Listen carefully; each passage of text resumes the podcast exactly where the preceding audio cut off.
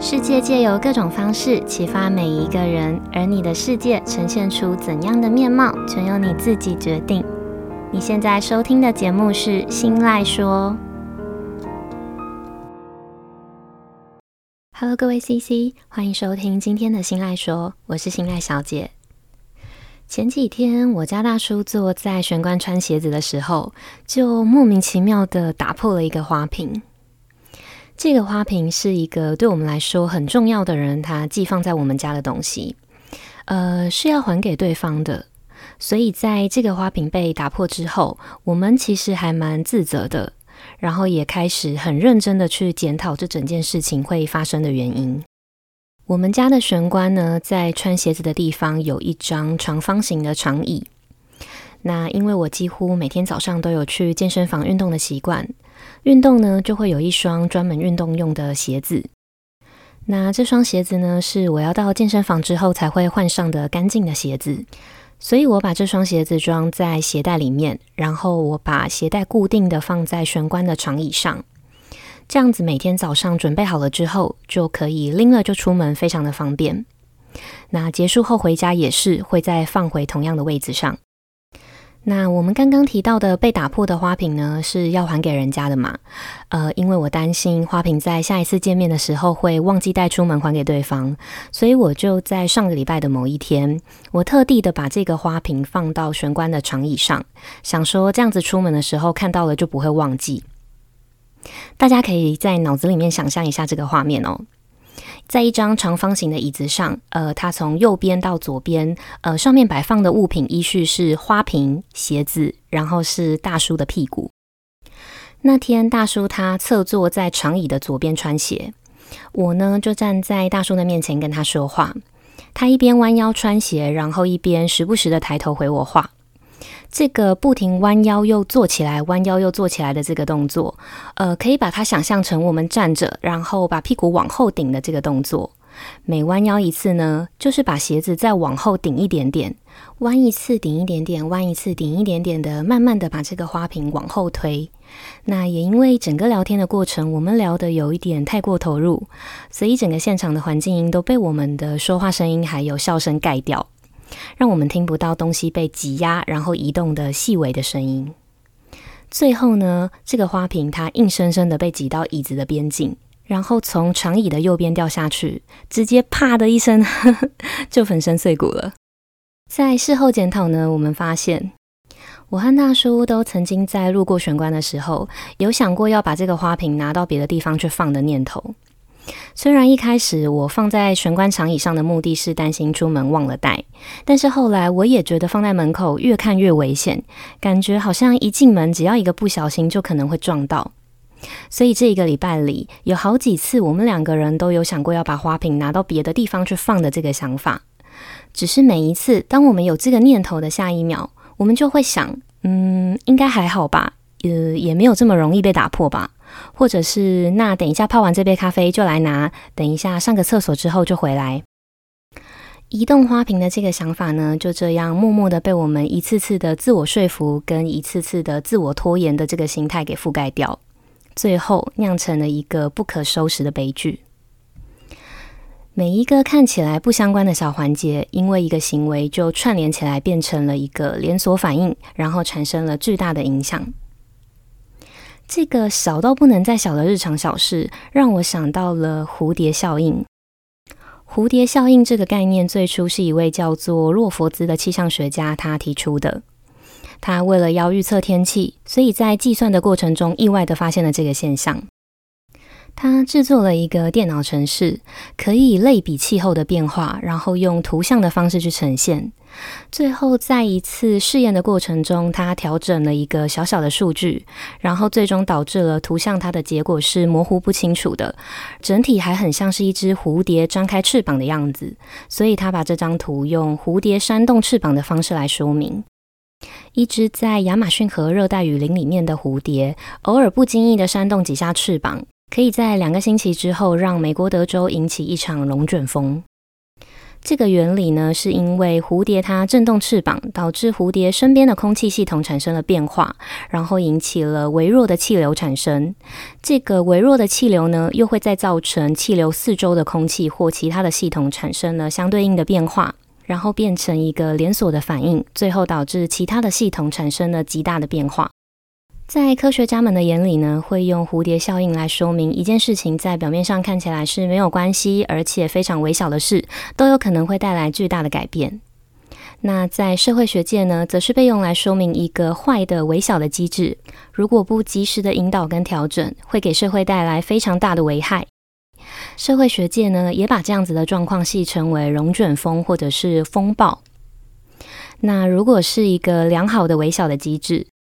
只要正确的领导，然后经过一段时间的努力，最后会变成轰动的效应，或是成为一场进步的革命。蝴蝶效应这个概念呢，也在二零零四年的时候被拿来当做电影的题材。电影的名称呢，就叫做《蝴蝶效应》。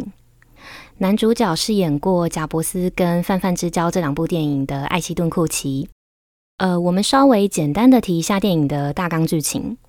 那有兴趣的听众朋友们，可以再回头找这部老片来看看。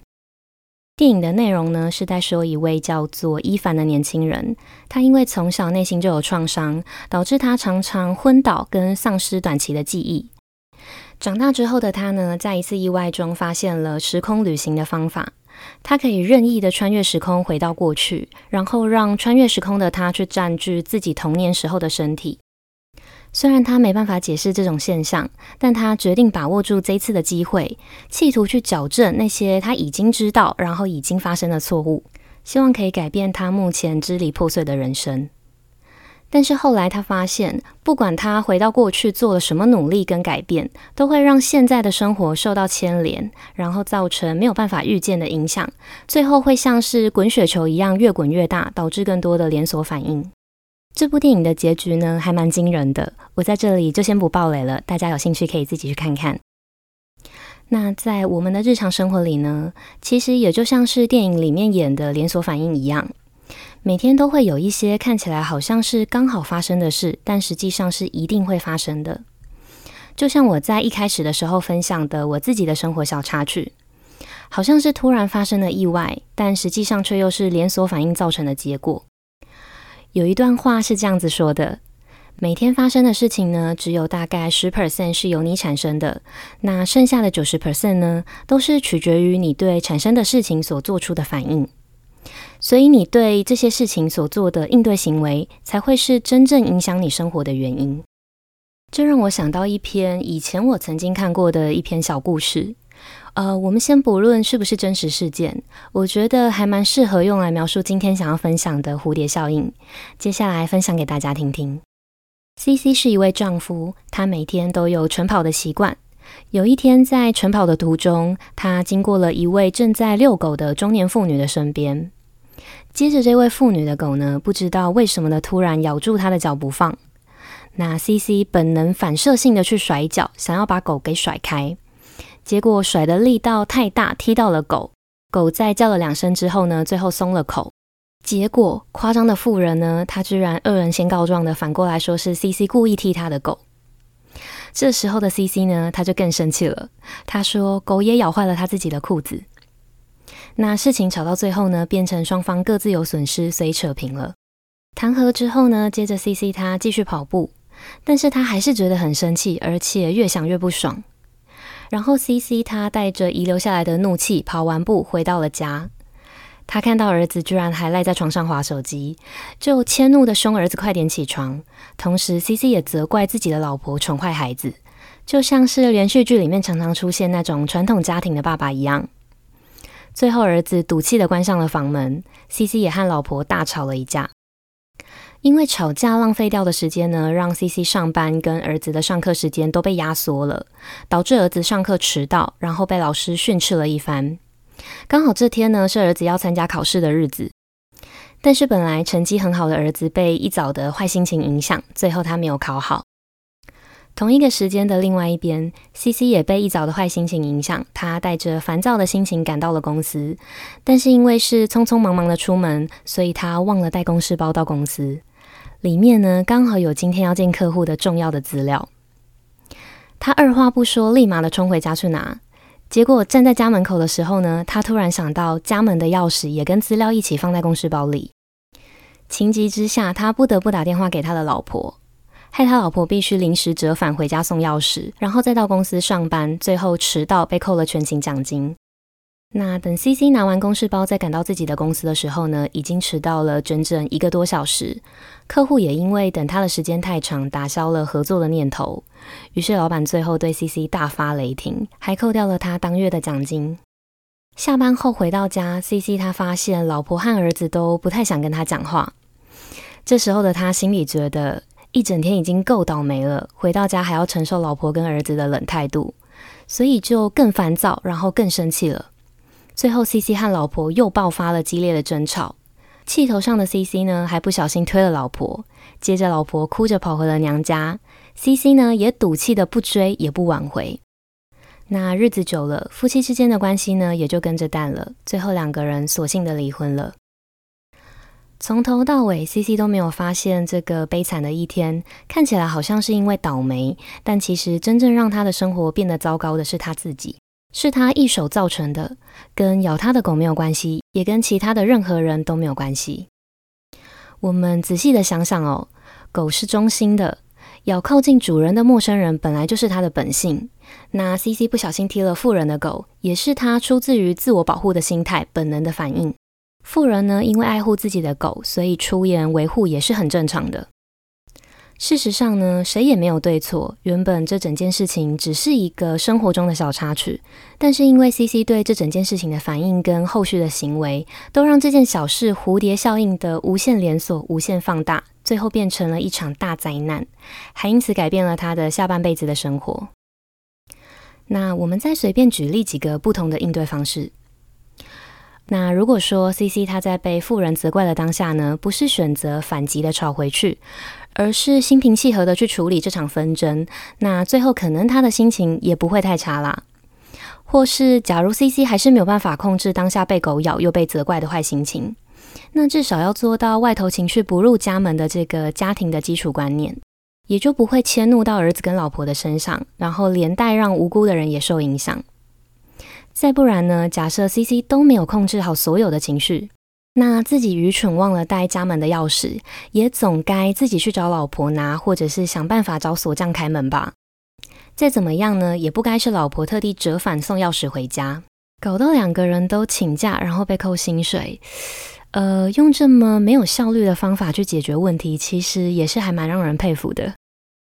那如果我们先撇除掉面对问题的一百种解决方法。从这段小故事呢，可以发现，我们每天过得快乐或是过得糟糕，其实都是自己决定的。如果我们不能对会发生的十 percent 的事情给予好的回应的方式，那后续的九十 percent 就会像是蝴蝶效应一样，无限的连锁，无限的放大，到最后连想补救都很难。那在生活中不可被控制的十 percent 的事情发生的时候，我们要怎么面对、怎么处理，以及怎么让后续的九十 percent 产生好的蝴蝶效应呢？我们先进一小段间奏音乐休息一下，回来之后再跟大家分享我自己的小方法。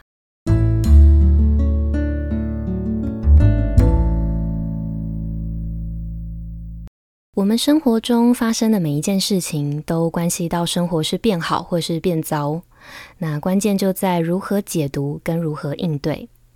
就像是新赖说这个节目在每集的开头说的，世界借由各种方式启发每一个人，而你的世界呈现出怎样的面貌，全由你自己决定。那在不可控的十 percent 的事情发生的时候，我们要怎么面对、怎么处理，跟怎么让后续的九十 percent 产生好的蝴蝶效应呢？我自己的做法呢，是会先把蝴蝶效应这个观念完全的忘掉。你可能会觉得很惊讶，明明前面说生活是一场连锁效应，那为什么现在又建议大家把蝴蝶效应忘掉呢？我想，嗯、正是因为生活它是一场连锁效应，我们永远都没有办法去预知未来会发生什么事情，或是事情会连锁到哪一个阶段，所以才要把蝴蝶效应这个观念忘掉。只有我们把现阶段的每一件事情都拆分开来看，才能在面对每一件事情的时候呢，都尽量的不带情绪，然后尽量的客观，也才有机会呢，可以把已经发生的事情跟已经产生的连锁反应切割开来，然后阻止连锁。就像是我们在节目第一集应该的内容里面曾经提到的，用阿德勒心理学的课题分离理论，把每件事情拆分开来。当你遇到一个问题的时候，必须先把问题分成两个部分，一个是你自己的问题，另外一个是别人的问题。那你只需要解决自己的问题，而且不能干涉别人的。把问题拆开，也就等于把情绪拆开。那套回我们前段内容里面提到的 CC 的小故事。如果 CC 他可以把事件拆开来看，也就做得到外头情绪不入家门的这个核心的家庭观念，那就有机会可以在事件发生的最初的时候阻止连锁效应。重视蝴蝶效应呢，就要先从把蝴蝶效应忘掉开始，做好现阶段眼前的每一件小事，即便生活中有很多不如意，即便有一堆在你看来是很倒霉的事情。只要我们多用点心去理解，只要我们多用一点智慧去应对，就可以切断每一个可能会产生坏循环的连锁，然后重新建立起一个好的蝴蝶效应。另外，在蝴蝶效应这个观念里呢，也告诉我们，任何一个细微的变化呢，都有可能对全局产生巨大的影响。那细节又是往往能够决定成败的关键。这也是为什么有一句话说：“魔鬼藏在细节里。”把这个观念套回在节目最一开始，我分享自己的生活小插曲。如果我跟大叔任何一个人，只要可以多花点心思在已经发现的事情上，把我们路过玄关看到花瓶觉得危险的这个想法彻底的落实，然后实际的执行，也就是把现阶段眼前看到或是已经发现的问题好好的解决，好好的处理，不拖延，那是不是就可以及早的切断连锁效应，及早的阻止花瓶摔破的这个悲剧发生？最后，我想帮今天的分享做一个小小的总结。用课题分离理论来看待生活中的每一件事情，然后再用把眼前的每一件小事都做好的这个心态去阻止不好的蝴蝶效应，斩断每一个坏情绪它迁怒到下一件事情发生的机会，